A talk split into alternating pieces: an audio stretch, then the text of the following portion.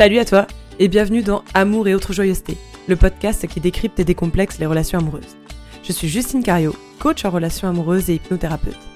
J'aide les femmes déçues par l'amour à trouver et construire la relation saine et équilibrée qu'elles méritent. Dans ce podcast, seul ou avec mes invités, je souhaite te partager tout ce dont tu auras besoin pour apprendre à relationner, construire la vie amoureuse à laquelle tu aspires, mais également des réflexions et chemins de pensée intimes. Le tout dans le fun et la simplicité. Alors attrape ton thé, ton café ou ta margarita. C'est parti, on déballe tout.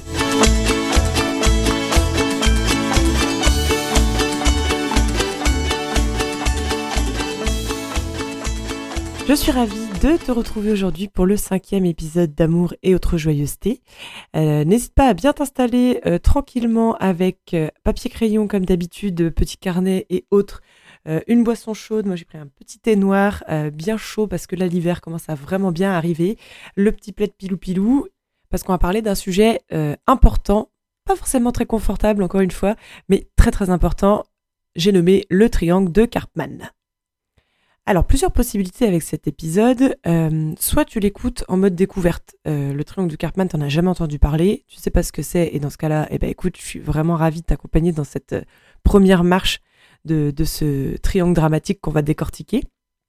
Soit t'en as déjà entendu parler. Et dans tous les cas, d'avoir une autre version, une autre explication, ça viendra toujours compléter un petit peu tes, connaissances à ce sujet et le chemin que tu as déjà pu faire. D'ailleurs, ça m'intéresse de savoir euh, en commentaire si ça te parle, si ça te parle pas, euh, qu'est-ce que tu en retiens en une phrase? Tu vois, ça peut être intéressant d'amener, euh, pareil, tes propres apports à l'ensemble des auditeurs. Donc je t'invite à bien rester jusqu'à la fin de l'épisode, puisque outre l'apport théorique que je vais t'apporter et te partager, je vais aussi te donner des, clés, des astuces pour vivre avec ce triangle de Karpman, ou plutôt vivre sans le triangle de Karpman, et tu vas très vite comprendre pourquoi. Alors, quand on parle du triangle de Karpman, tu pourras trouver plusieurs appellations. Donc, triangle de Karpman, comme Stephen Karpman, le médecin psychiatre qui a mis en place du coup cette figure euh, d'analyse transactionnelle, psychologie, etc. Je ne vais pas te développer euh, cet aspect-là. C'est quelque chose qui a été mis en place dans les années 60, fin des années 60, si je dis pas de bêtises. Et donc, tu le trouveras aussi sous le nom euh, triangle dramatique ou triangle dramatique de Karpman, histoire de boucler la boucle.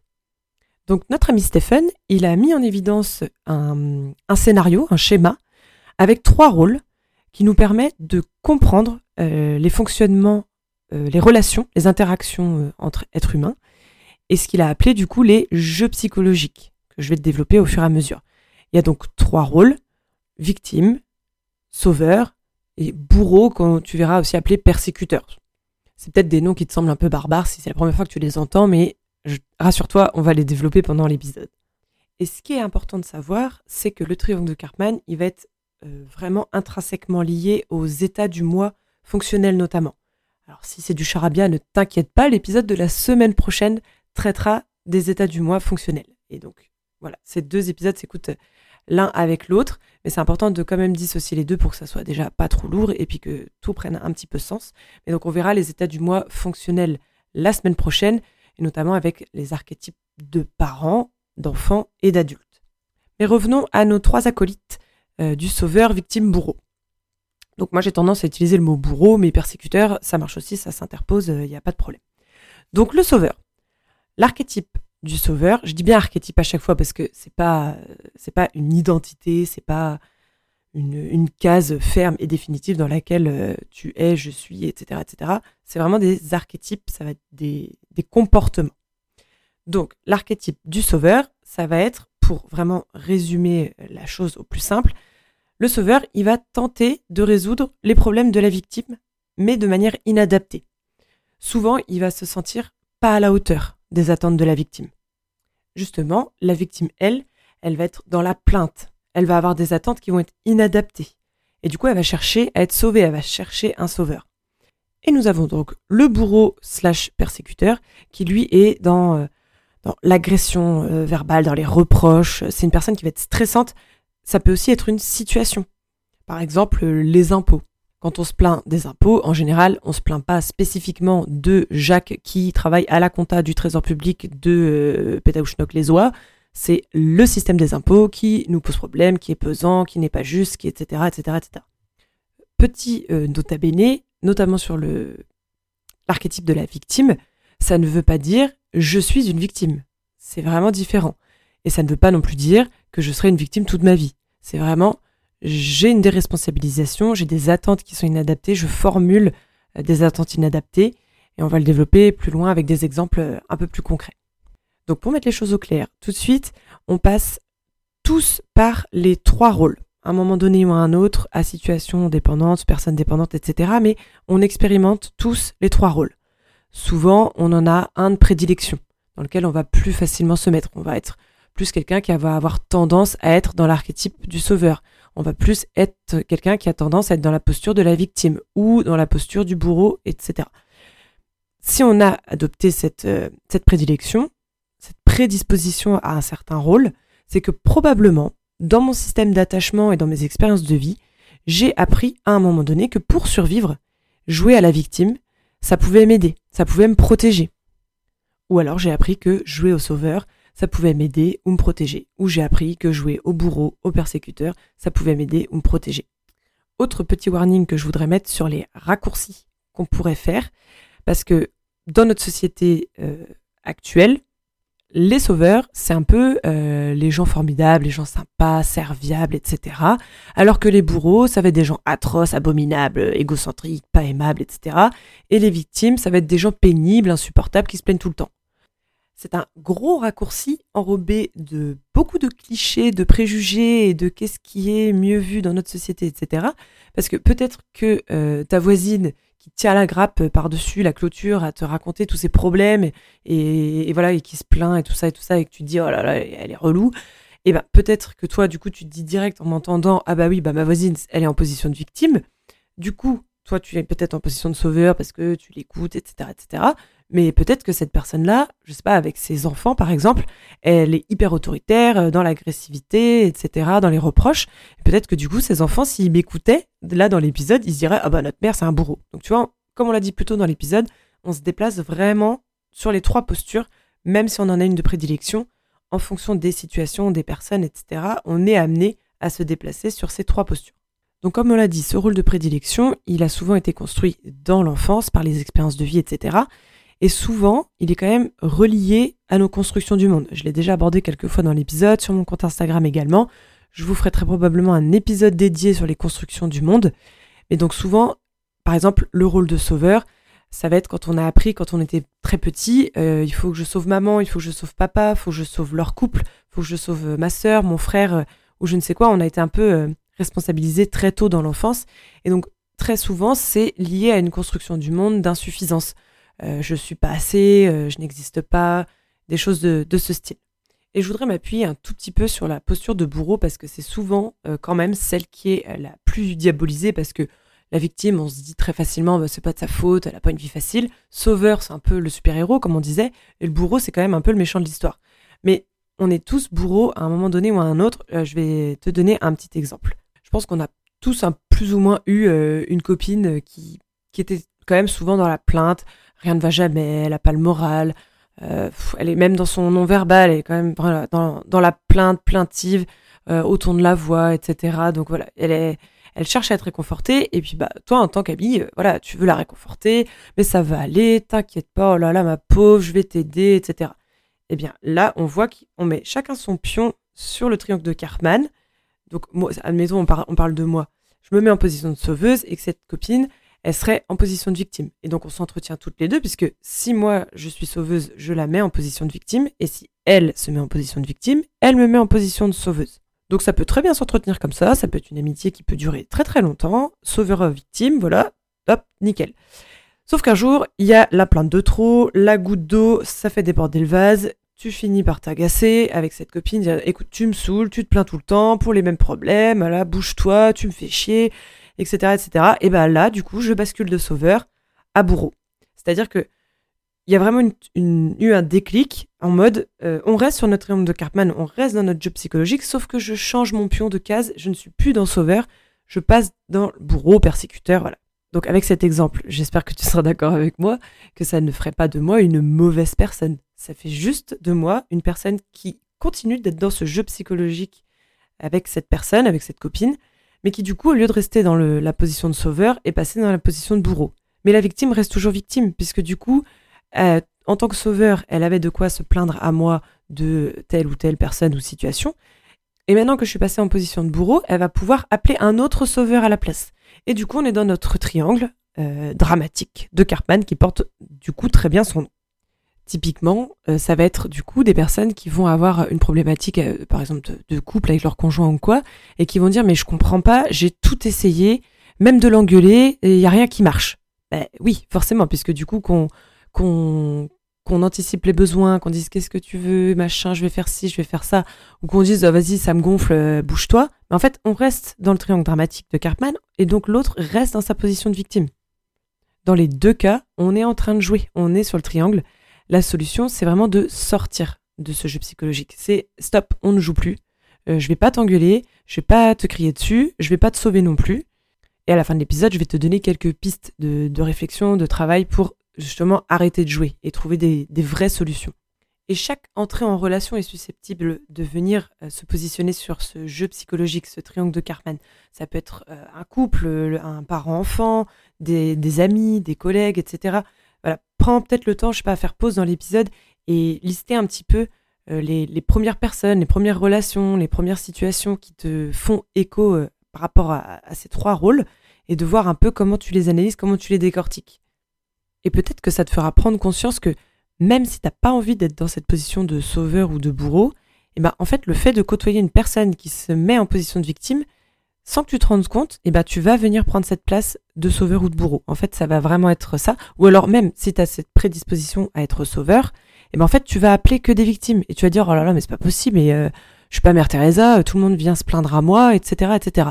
Mais peut-être qu'il y a une raison à ça. Peut-être que tu as cette position de prédilection de sauveur, où tu anticipes les besoins, où tu te sens pas à la hauteur, et que du coup, tu en fais plus, plus, plus, toujours plus. Tu voles au secours des gens, même quand ils t'ont rien demandé, en fait. Je te parle souvent des deux duos victime-bourreau ou victime-sauveur parce que c'est quand même ce qu'on rencontre le plus. Ça arrive qu'il y ait une interaction sauveur-bourreau, mais c'est quand même un peu plus rare. Ce serait euh, quelque chose du genre euh, à le sauveur qui veut euh, rendre le bourreau gentil, entre guillemets, mais c'est quand même un peu plus rare. Un mot que je trouve important pour définir ce triangle de Cartman, c'est vraiment le dynamique. C'est ça, ça bouge, tout ça, c'est mouvant, c'est pas du tout statique, c'est pas voilà, on restera pas 60 ans euh, victime, on restera pas 60 ans bourreau, on restera pas 60 ans sauveur. Par exemple, à un moment donné, une victime peut très bien trouver le moyen de se venger, entre guillemets, et devenir bourreau. Rien n'est figé, c'est vraiment dynamique. Pour que le jeu se mette en place, il faut que chacun joue et chacun entretienne le truc. Euh, exemple, euh, on a une personne qui se met dans la position de victime, qui dit je tombe toujours euh, sur, sur des mecs qui sont indisponibles émotionnellement, euh, je vais finir seule et malheureuse. Et eh ben elle va appeler peut-être un sauveur. Le sauveur, il va être en oh ma peau, vas-y viens à la maison, je vais te réconforter, je vais te cuisiner quelque chose, je m'occupe de toi et tatati tatata. Et le bourreau dans l'histoire, bah ce sera les mecs indisponibles émotionnellement. Et ça s'entretient en fait ces trois places. la victime a besoin du bourreau pour se plaindre à un sauveur, le sauveur a besoin de la victime pour sauver, et peut-être tu vas te dire, mais euh, pourquoi quelqu'un voudrait entretenir le jeu victime-bourreau C'est quoi euh, l'intérêt? Qu'est-ce qu'il a à y gagner? Eh bien peut-être que euh, ça justifie pour la victime les plaintes. Le fait d'avoir un bourreau, ça lui permet d'appeler un sauveur, comme on disait. S'il n'y a pas de bourreau, il n'y a pas de sauveur et on n'aura plus de raison de jouer. Donc quelqu'un qui va se mettre en position de victime avec son bourreau, il a forcément quelque chose à y gagner. en, dans le milieu de la santé, ça s'appelle le bénéfice du malade. Donc c'est vraiment se demander, mais quel est le bénéfice à rester là-dedans? Qu'est-ce que la victime gagne là-dedans? Qu'est-ce que le sauveur gagne là-dedans? Qu'est-ce que le bourreau gagne là-dedans? Il y a vraiment euh, une réponse, des réponses même, à, sortir de, ces schémas. Donc je te le partageais tout à l'heure, la solution pour sortir de ce triangle infernal, c'est on ne joue plus. Je, comme je disais tout à l'heure, je vais pas te gueuler dessus, je vais pas te sauver non plus, on arrête de jouer. Alors, je vais pas te mentir, ça va pas se faire en un claquement de doigts, parce que ça fait peut-être, euh, je sais pas, 10, 20, 30 ans, 40 ans que tu as appris à fonctionner dans une posture un peu de prédilection. Ça va pas se faire en un jour. C'est possible, ça va demander un petit peu de temps, de l'indulgence, de l'entraînement, mais c'est possible, je te le garantis. Donc, première étape, et pas des moindres, en prendre conscience. Déjà avec cet épisode, avec des lectures, avec d'autres épisodes de podcast, des vidéos YouTube, tout ce que tu veux, il y a énormément, énormément de ressources. Je vais pas t'en citer parce que ça, n'aurait pas de sens. Il y en a des, des centaines de milliers en français, en anglais, en tout ce que tu veux. La prise de conscience, ça commence vraiment par l'apprentissage. Prends des exemples de situations, je te disais déjà ça plus haut dans l'épisode, mais n'hésite pas à reprendre des situations euh, que tu as pu euh, vivre, à les décortiquer. Qu'est-ce que, qu'est-ce que tu as dit? Qu'est-ce que la personne t'a répondu? Quelle était euh, ta posture Quelle était la posture de l'autre Etc. etc. et qu'est-ce que tu aurais pu peut-être dire à la place Voilà, vraiment prendre cette situation pour, pour la décortiquer et t'en servir de, de base de travail. Et de là, bah, lorsque ces situations peuvent se reproduire ou des situations similaires, eh bah, tu vas pouvoir l'anticiper. Tu auras fait un travail d'anticipation et de compréhension. Donc tu pourras euh, tester autre chose. Et puis bah, si ça marche pas, c'est pas grave, on réessaye. Petit à petit, tu vas apprendre à être dans cette nouvelle posture d'adulte. On en parlera dans les états du mois la semaine prochaine. Mais tu vas vraiment apprendre à sortir de ce jeu en changeant de posture, en retirant ton pion du triangle. Et de fait, bah, tu vas apprendre à être dans des relations sans jouer, sans jeu psychologique, construire des relations qui vont être beaucoup plus saines, beaucoup plus équilibrées. Voilà, il n'y aura pas, y aura pas ce, ce jeu. Ça va être vraiment plus de relations d'adulte à adulte, des relations qui vont être plus profondes, plus authentiques, plus agréables, plus confortables, etc. Par contre, ça va demander un gros travail d'indulgence envers toi-même. On est souvent notre plus, euh, notre juge le plus intransigeant. Des fois, on exige de nous euh, des choses dont on n'exigerait même pas la moitié, à notre sœur, à notre meilleur pote, euh, à je ne sais qui. On est vraiment nos, nos, propres bourreaux. On, met une barre très haute, on n'a pas le droit à l'erreur. Si on trébuche, ça y est, c'est, on est nul, on est, on n'est pas à la hauteur, on est je ne sais quoi. Mais c'est pas, pas ça la vie. Hein. Personne euh, n'arrive tout du premier coup, et encore moins euh, des automatismes qu'on a acquis pour nous apporter un bénéfice. Enfin, le cerveau, si, du jour au lendemain, cette posture, admettons, de victime, on, ne l'a plus. On se dit, bah ça y est, c'est fini maintenant, euh, plus victime, euh, je, sors du jeu. Mais notre, sphère psychique, elle va paniquer parce que c'est vraiment comme ça qu'elle a appris à fonctionner et à se protéger. Donc il lui faut du temps, il lui faut des essais, il lui faut des ratés, et donc beaucoup d'indulgence. Et indulgence ne veut pas dire entretien du schéma. Donc voilà, ça va, ça va te demander du temps, soit, euh, soit bienveillante envers toi-même, envers ton parcours, envers aussi ces, ces postures et ce fonctionnement de sauveur, victime, bourreau, parce que s'il a été mis en place à un moment donné, c'est que c'était pour ton bien, et notamment si tu as vécu des traumas dans ton enfance. C'est voilà, c'est important. Ils ont été là pour te servir. Maintenant, aujourd'hui, en tant qu'adulte, s'ils ne te servent plus, c'est que ils viennent vraiment plomber tes, interactions, tes relations. Donc, c'est important de les laisser. Voilà, dire bah, ok, merci, vous m'avez servi à un moment donné, mais là maintenant, c'est bon. Je passe dans la position de l'adulte. On verra la semaine prochaine plus dans le détail, encore une fois mais ça va être vraiment important de, de, baigner tout ce processus d'indulgence et de bienveillance. Par ailleurs, pour sortir de ce jeu psychologique, de ce triangle de Karpman, je t'ai parlé plusieurs fois de la posture de l'adulte. Je ne vais pas euh, développer énormément, puisque comme je te l'ai dit, on en parlera dans l'épisode de la semaine prochaine sur les états du mois. Mais cette posture de l'adulte, elle va te permettre de sortir ton pion du jeu psychologique, de ce triangle de Karpman. Donc, pour te faire une toute petite euh, synthèse, une petite bande-annonce de la semaine prochaine, la posture de l'adulte, c'est euh, une posture qui est dans l'analyse, dans les faits objectifs. C'est une personne qui va être capable de prendre du recul, qui va avoir une bonne gestion émotionnelle, qui va prendre ses responsabilités et du coup qui va formuler des demandes. Par exemple, concrètement, admettons ma position de prédilection, c'est la posture du sauveur eh bien, au lieu de dire euh, est-ce que tu as besoin de ceci, est-ce que tu as besoin de cela, est-ce que tu as chaud, est-ce que tu as froid, est-ce que tu as faim, etc., etc., ça va être si tu as besoin de quelque chose, demande-le-moi. L'adulte, euh, il se ferme pas à tout, il, se ferme pas à la victime, il ne refuse pas euh, d'apporter son aide, sinon il bascule dans, dans le bourreau. Mais ça va être quelqu'un qui ne va pas suranticiper les besoins, et donc, si tu as besoin de quelque chose, tu me le demandes. Plus concrètement, euh, et un peu cliché, imaginons euh, madame dit à monsieur Chérie, je t'ai fait à manger pour demain. Eh bien, si elle, est, si elle a écouté l'épisode d'amour et autres joyeusetés et qu'elle est dans ce processus de vouloir sortir de ces jeux psychologiques, bah, ça peut être alors attends, chérie, je me suis trompée, vois, indulgence plus plus, je reprends. Ça me ferait plaisir de te faire à manger pour demain. Si tu as besoin, demande-le-moi. Et je ne sais pas si tu, si tu saisis la subtilité, la différence. L'épisode de la semaine prochaine, encore une fois, va venir compléter tout ça, va peut-être euh, apporter encore davantage de clarté. Mais vraiment, le, la nuance est vraiment dans le fait de de formuler moi-même des demandes, si je suis en position de victime, voilà, ne pas juste être dans une plainte perpétuelle, mais euh, venir dire à, une personne, euh, j'ai ce problème-là, est-ce que tu peux faire euh, ceci pour moi ou j'ai besoin que tu m'aides sur ça? Enfin, Voilà, vraiment des demandes concrètes. on reprend ses responsabilités, on, formule une demande, on prend du recul, on analyse, et là, on, est dans sa, dans sa posture de l'adulte et on n'est plus dans le triangle de Cartman. Donc, pour résumer, on a bien vu que le triangle de Cartman, c'était trois archétypes, trois postures qui nous concernent tous et toutes. On en a souvent un de prédilection, mais en fonction des personnes et des situations, on est amené à se déplacer, à déplacer notre pion. Euh, un, sauveur appelle une victime, une victime appelle un sauveur ou un bourreau. Voilà, on ne joue pas tout seul sur ce plateau euh, de Cartman. Et euh, les places ne sont pas figées. Ce serait vraiment, il faudrait mieux l'appeler le triangle dramatique dynamique de Cartman un peu un exercice de diction, mais pourquoi pas. Et donc pour en sortir, je t'ai parlé de la prise de conscience avec le fait de, savoir. Le savoir, c'est le pouvoir, encore une fois. Donc vraiment, la prise de conscience, l'indulgence, plus, plus, plus, les apprentissages, donc euh, qui comprennent euh, les échecs aussi, et la posture de l'adulte avec le fait de formuler des demandes. Je sais que le triangle de Cartman, c'est un gros sujet. Je sais que l'épisode, c'est un gros sujet. N'hésite pas à le réécouter, comme je te disais, à écouter d'autres contenus euh, là-dessus, à lire des choses. Moi, ça fait des années que j'ai entendu parler du triangle de Cartman pour la première fois et je continue encore aujourd'hui d'apprendre des choses, de me familiariser avec et de, de décortiquer, analyser et apprendre euh, sur mes, mes propres expériences et mes propres comportements.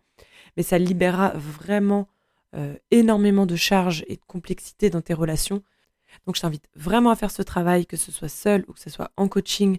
Je reste disponible si tu as besoin de plus d'informations, que tu as des questions.